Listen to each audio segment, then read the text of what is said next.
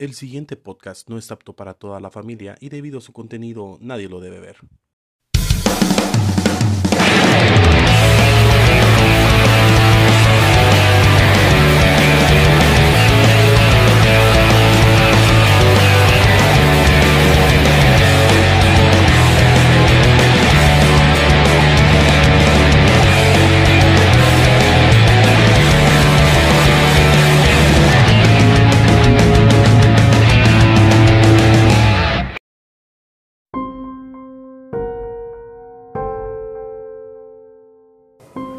Bienvenidos a Podcast Story, la historia como nunca te la habían contado.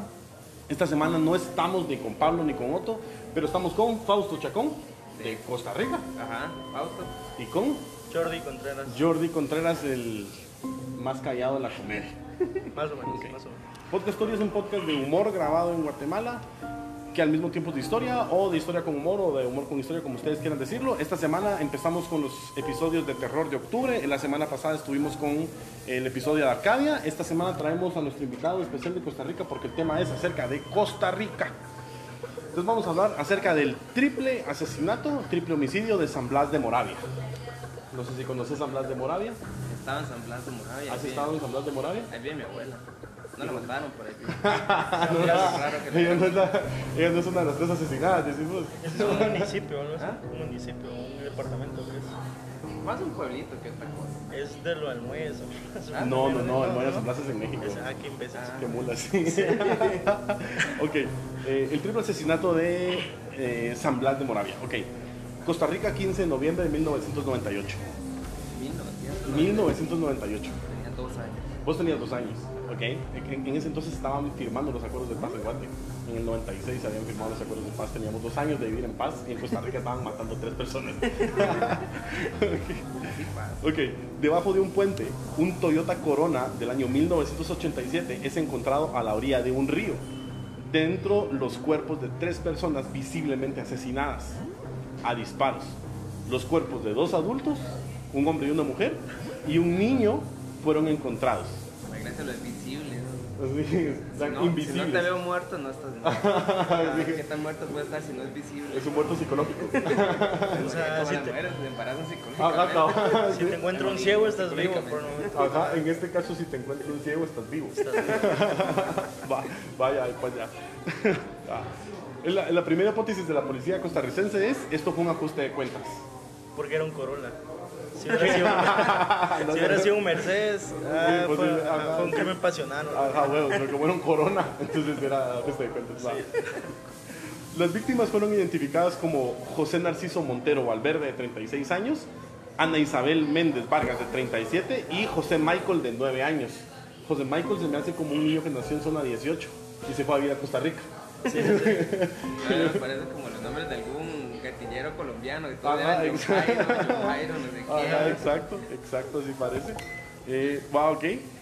El padre recibió tres balazos en la cabeza y en el pecho, visibles. La madre recibió cinco disparos en el homóplato y en la cabeza y el niño uno en la cabeza. Visibles, ¿no? Todos eran visibles. Tal vez uno de la mamá no tanto, pero los demás sí. Porque en el homóplato a veces Ajá, para atrás, sí, entonces sí. a no le iba a eran nada. tan ¿no? visibles, ajá, pero los otros cuatro sí. La primera hipótesis del, del asesinato fue un ajuste de cuentas porque el padre estaba pagando un delito de venta de drogas, lo cual hacía, lo cual lo hacía estar en la cárcel de lunes a viernes. Escucha esto. En días hábiles. De feriado se iba Ah, para la sí, casa. Porque él tenía el privilegio de sábados y domingos estar en su casa con su familia por llegar a las primeras investigaciones. Ok, va. Entonces él tenía el chance de llegar a sábados y domingos a dormir a su casa y de lunes a viernes regresaba a la prisión. O sea, tenía A trabajar. Tenía o sea, de 8 a 5 era un preso y después regresaba a ser un padre de familia. Va. O sea, si lo invitan a cualquier, digamos que alguien vos tenés droga para mañana, es que mañana es una party, un sábado no. Es, Espérate a las 8. Ajá, sí. Fíjate, es hasta las 5 de hoy porque ya mañana salgo. ¿no? Va. Ok, la primera hipótesis dio un giro al encontrar lo contrario. Lo único que se sabía a ciencia cierta era que estos tres habían sido asesinados en la madrugada del domingo 15 de noviembre de 1998. Ah, puta, ya libre. Ajá. Qué mala Sí. suerte vos. Porque un día laboral. No, es 15 de, 15 de, ¿qué es? De noviembre, no de septiembre. Así vos Ah, dijiste, sí, qué hueca que te maten en Sí, independencia. ok. Eh, Pero si fuera así, no tendrías que ir a trabajar el otro día ah, también. bueno, sí, agarras puente después. De por vida. ok. eh, Pues dicha descansó. Sí, sí, una cosa sí te prometo, no lo volvió a hacer vos. Eso sí. sí, es- sí. Ajá. Ok. En este caso, la familia estaba formada por cinco integrantes. Los ahora tres fallecidos, dos hijas, una de 15 y otra de 22. Esto quiere decir que de los cinco vivos, o sea, de los, de los cinco original vivos, tres habían muerto y dos quedaban con vida. La primera pista fue que ah, encontraron a los asesinados a tiros, pero no coincidía con su ropa. Porque la ropa estaba limpia. O sea, los encontraron a ellos en el carro. Muertos a balazos, pero la pero la estaba ropa estaba limpia, sin sangre. Lo que indicaba que habían sido asesinados en otro sitio y habían sido limpiados y puestos ahí a propósito. Asimismo, el carro no tenía salpicaduras de sangre ni de pólvora, a pesar de las primeras declaraciones de los familiares quienes indicaban amenazas hacia el padre. Nada cuadraba porque en un asesinato a bajo pedido o sicariato no se busca limpiar las evidencias ni tampoco dejar evidencias. Despela, te matan y ahí te dejan. Tal vez el sicario era muy limpio, porque yo tenía una maestra que decía, limpio no es el que limpia, limpia, sino que el que no ensucia. Entonces Ah, tal ok. vez como estaban muy Sí, limpios, sí, él dijo, si no quiero Ajá. limpiar, no ensucio. exacto, Entonces el musicario es. era muy limpio. Sí, va. Qué estúpida la de decir. Sí, es un comentario muy estúpido, no importa.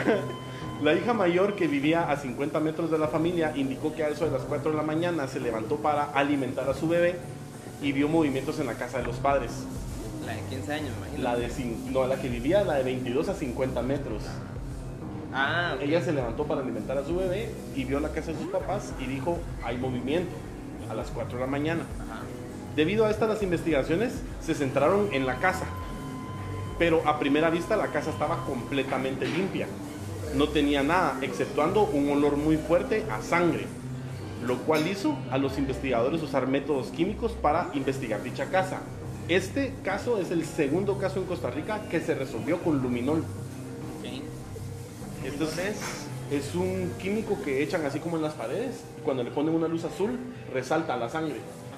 Entonces este fue el segundo caso que se resolvió en Costa Rica con luminol. La policía de Costa Rica estaba viendo televisión y vieron que los gringos resolvían casos con luminol y dijeron, güey, vamos a traerlo, eso está bien magnífico. Y entonces mandaron a traer luminol y este fue el segundo caso que se resolvió. Esto es true, o sea, sí sucedió de esa forma. Ya me lo imagino, el policía costarricense.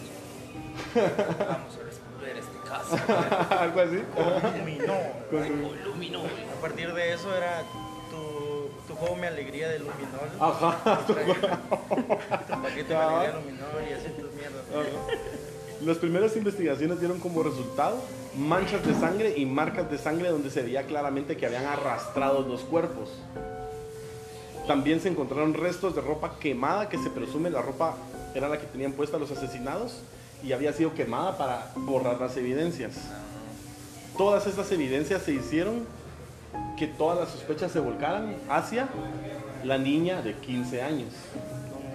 Porque la de 22 tenía su. visto, coartada. estaba coartada en su casa y la de 15 no tenía ninguna coartada. La segunda hija que vivía en la casa con ellos en ese momento y tenía un novio de 21 años Que, trabajaba como vendedor de tortillas. Eh, Seguramente le decía que tenía buenas intenciones con ella, que la quería mucho. Que Posiblemente. no era nada más para sexo. así. Ajá. Entonces la chava de Ella 15 era muy años. madura. para- Ajá, ajá. No le gustaba andar con ella. Es que contigo puedo hablar cosas de grandes, ¿va? Entonces lo que me gusta de ti, así es. Ok, sí se venden tortillas en Costa Rica. ¿Sí? No como aquí, pero sí se venden. Ah, bueno, sí, no, no vas a un lugar donde te venden un kilo de tortillas, ¿no? Ah, es un kilo. No, no, no, más bien eso no hay. Pero sí Ah. se consume la Ah, sí, tortilla, sí, sí. sí. Normalmente se. Ok. Ah, yo pensé que la tiraban a la basura. Ah, compraban tortillas y las iban a Miren, tirar. esta mierda no se come aquí. Estamos ¿Cómo en se pueden comer eso en Guatemala? Traigan un banano, cerote. no sé, ¿en ¿dónde usan bananos? Creo en Honduras. algo así. sí. Sin plátano, sí. Ajá, sí, plátano, sí. guineo. Guineo verde también comen ustedes. Sí, sí, guineo no me gusta, pero sí, sí. Es muy- mi abuela come un montón de guineo. Frito lo comen en Honduras o, o cocido. Los tostones son esos. Ajá, son fritos. Ah, Ajá. La muchacha confesó, al parecer, que entre las 4 y 5 a.m. sucedió todo. La muchacha entró al cuarto, agarró el arma, asesinó a su padre de tres disparos, asesinó a su madre de cinco disparos, y luego el niño escuchó los disparos, llegó a la casa, al cuarto de ella, y lo mató de un golpe, de un tiro de gracia, al hermanito, a José Michael. Y ella confesó. Ella lo confesó O sea, todos eran visibles, ¿te recuerdas? visiblemente, ahora sí ya todo es visible. Sí, sí, sí. En-. Ah. Segundo caso. Ah, sí, cierto. Entre las 6 y 17 am fueron localizados los cuerpos y se cree que entre las 5 de la mañana y las 6 y 17 de la mañana ellos lo que hicieron fue limpiar la casa para que cuando llegara la policía encontrara todo limpio.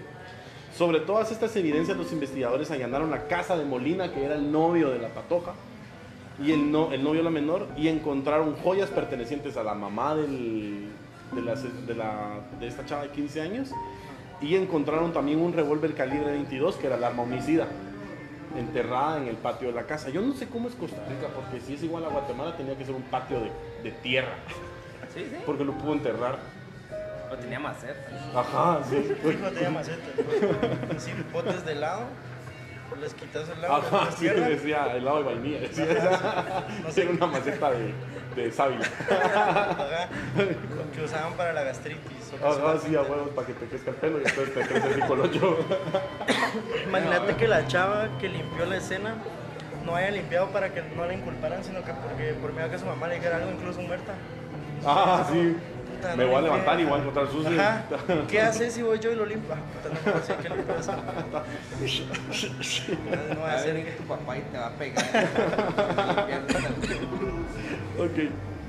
Sobre todas estas evidencias, ah, ya, va- vamos a por el caso donde encuentran la pistola. Ok, todo este caso fue movido por el odio y la avaricia, ya que se cree que el móvil fue que la madre tenía una relación muy tensa con la patoja de 15 años, la Huila. Huila le dicen, va. Sí, sí. La Huila. Vamos a hablar así para que gente de Costa Rica nos vea, entienda, ok. Eh, y entonces la joven se había hecho novio, novia de Molina, quien tenía 21 años, y ella 15. Entonces la mamá estaba necia de que no quería que sucediera esto. Y la gota que se derramó el vaso fue cuando ella le dijo que se quería ir a vivir con Molina. Como un- viviendo el sueño costarricense, ¿no? A los 15 años me voy a vivir con mi novio y vamos a ir a ser felices de vender tortillas. Sí, llegó Molina ahí en su ZS. Así, en un cuarto. allá. ¿no? En las playas. Ah, ok, pero esto es en Moldavia, no sé si es en la capital. No, no, es en la montaña. Ah, ok. Yo una itálica.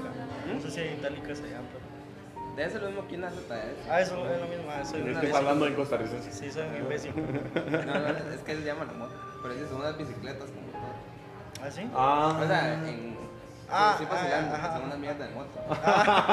yo de verdad. No es que en Colombia sí hay, hay bicicletas que les ponen motor. No, Sí, Costa yo he visto. Ajá, sí, como que les pusieron motor, pero de esos de chapeadoras eléctricas. Pues así sonaba mi bicicleta cuando le ponía una botella de plástico atrás. Haga uno, un bote tampico. Ajá, sí, para que sonara más. Para que sonara como que era un motor.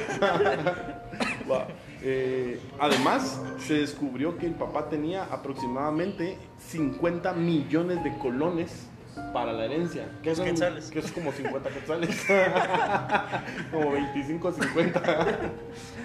se cree que entonces el muchacho le movió los, los ejes a la patoja y le dijo, bueno, matemos a tus papás, nos quedamos con la herencia y nos vamos con los 50 millones e iniciamos una vida juntos.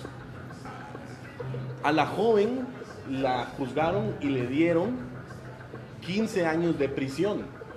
Ay, qué poquito. 15 años de prisión, los cuales se convirtieron en 10 por Buen buena conducta.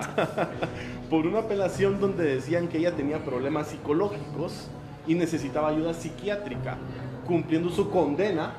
Ella ya cumplió su condena el 4 de abril del 2011 A la puta. y estuvo en libertad asistida desde el 2009. Desde el 2009, de lunes a viernes era presa y sábados y domingos era una niña con asistencia. Como su papá, si te Como su papá, siguiendo los lunes ejemplos. a viernes. Sí, Era- Siguiendo los pasos del papá. Ok, los novios se casaron en diciembre del 99, estando ella presa. se casaron. Se casaron. Y Sí. en el 99 Sí, tenía que sí. tener ya 18 años. ella. Como 10 y algo, ajá. Momento Latinoamérica. En noviembre del, del, Latinoamérica. el sueño latinoamericano lo estaba viviendo Costa Rica, el país con más avances humanos Sí. y sociales en el mundo, creo yo. Una niña de 15 años mató a sus tatas y se casó a los 18. En la cárcel. en la cárcel. En el 99 nace su hijo, estando ella en condena. En el 2006 tiene su segundo hijo y en el 2010 se divorcia. O sea, Todo este cagadal para que nos divorciemos. Para que termines así, puta. Es que no me gusta esa relación, siento que es muy tóxica. Sí, siento que es muy intensa. O sea, matamos a mis papás, no, no se puede. Y había sido por un mensaje, ¿ah? O sea, no, no me revisé el teléfono de mi papá, te lo paso. Matemos a mis papás, pero no me revisé el teléfono. Sí, sí, sí, sí, no miente. Ok. Un juez valoró los bienes de la familia en 50 millones de colones, que era como una moto de esa ZS, como dices. Eso era todo lo que tenía. A lo cual la joven, ya estando en libertad, pidió la parte de su herencia. Una la muy cínica. Mató a los tatas. Y después que salió presa, peleó la mitad de la herencia con la hermana que, tiene 20 que tenía en ese caso 22. Y peleó la, peleó la mitad de la herencia, lo cual una juez dijo, no te vamos a dar nada porque vos fuiste la que mató a tus papás. No te lo mereces. Ahí. conflicto de interés, no Ah, conflicto de ajá. intereses. ¿Te no acuerdas que...? pedir la, la herencia a alguien que vos mataste. Ah, huevos. ok, y en 2012 el periódico de Costa Rica que se llama La Nación, La Nación se llama creo yo, ok, sí, La Nación, la contactó y entrevistó, a lo cual ella dijo, ya pagué por mis actos, para mí es borrón y cuenta nueva. sí, eso Por dijo. 10 años. A la. Eso dijo. Y actualmente vive una vida normal, común y corriente con sus dos hijos. Para que veas, puedes matar a tu papá y 10 años después está todo bien. Yo Y pienso, que, cuenta nueva. yo pienso que le dieron 10 años porque era menor de edad. No, más bien, eh, le hubieran juzgado hasta a los 18 le hubieran liberado. Si hubiera sido por menor de edad, eso tuvo que haber sido algo complejo legalmente, porque en Costa Rica, si sos menor de edad, no te pueden juzgar como adulto. No, ¿verdad? ¿Qué? a los 18 con asistencia psiquiátrica, pero. Es lo mismo que aquí en Guate. El asesinato aquí en Guate de un menor de edad, lo más que te pueden dar son 7 años. Pues, pero yo, yo tengo una conocida que trabaja ahí en Gaviotas, así se llama la cárcel de menores de acá. Ah, yo hice un show de comedia ahí. A la verga, qué putas. En Gaviotas. Sí, Estuvo chilero, mano. sí, no he sí. tenido mejor show que ese que Gaviotas. Estuvo muy bueno. Ah, La cosa es que esa conocida dice que no solo hay menores en esa cárcel, sino que 25 años y ni siquiera es como que... eh, sí, ahí con hijos. Ajá. Ya los hijos ya están grandes y estaban en el show esa vez.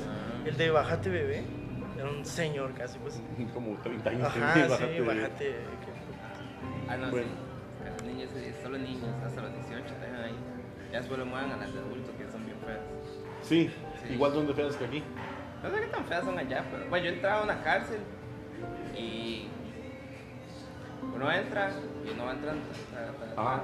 Pasa toda la seguridad, que no es mucha, son como 5 o 6 pendejos están ahí. eh. Y yo no paso, ellos están, están en las cárceles normalmente, si es mediana cerrada, que es como mediana seguridad. Entonces están todo el día en la prisión, excepto una hora. Entonces llega y están todos así, ¡eh! ¡eh! Empiezan a hacer así todos. Como que son monos. Cuando Sí. vas al zoológico les tiras su banano y te tiran caca de regreso. Nunca les han tirado caca en el zoológico. Si vos les das comida y te tiran caca a los monos Es pisados. que esa es su forma de decir que les agrada lo que están haciendo. Sí, caca, sí. ajá. Gracias. Bueno, gracias a Fausto Chacón, ¿cómo, puedes- ¿cómo te podemos encontrar en redes sociales? Fausto Chacón, stand up. Fausto Chacón Stand Up a Eh, Jordi Contreras. Jordi Contreras, ¿cómo apareces en redes? Eh, Jordi Contreras guion bajo. J-O-R-D-Y. Así escribe Jordi. Ok, A mí como Spalves llegan a Podcast Story en Instagram, Facebook, TikTok, todas las redes sociales. Y esto fue Podcast Story. Déjenos aquí en los comentarios qué piensan acerca de tener unas hijas después de haber asesinado a toda tu familia. No sé. Para que miren que Costa Rica no es tan tranquilo como creen. No puedes ir a Costa Rica, Moldavia, te van a matar a la chingada. Y no hay nada de a huevo en tener hijas así. comentarios. Qué Órale, mucha feliz día. Hagan lo que tengan que hacer. Gracias, muchas. Gracias. Cuando sale Este sale